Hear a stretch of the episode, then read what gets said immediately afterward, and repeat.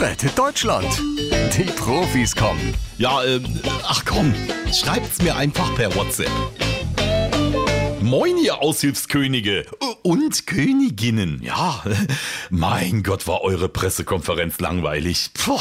Olaf Scholz schreibt, Äh, wieso? Mehr Fortschritt wagen. Das ist doch ein super Slogan für den Koalitionsvertrag. Ja, aber dein Geschichtsvortrag über die erste Ampel, die in Berlin gebaut wurde, mein Gott, da bin ich bald eingepennt. Naja, das war eine Metapher. Und die bedeutet, die Ampel ist jetzt da und du fliegst aus dem Kanzleramt.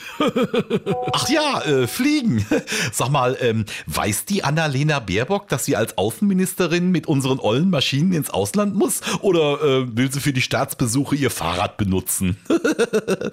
naja, ich bin eher gespannt, was sie sagt, wenn der Putin sie mit einer Militärparade begrüßt. Also, Panzer sind ja jetzt auch nicht wirklich CO2-neutral. Aber Olaf, du hast während der kompletten Pressekonferenz noch mehr gegrinst als sonst. Sag mal, lag's am Cannabis? Habt ihr das schon legalisiert? Nee, das lag am Christian Lindner. Weil ich den doch zum Finanzminister gemacht habe, bekomme ich jetzt jeden Monat ein Fuffi mehr fürs Spesenkonto.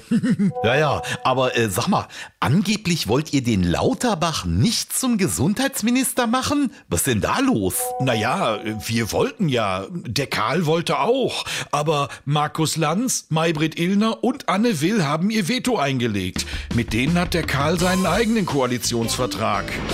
Rettet Deutschland. Die Profis kommen.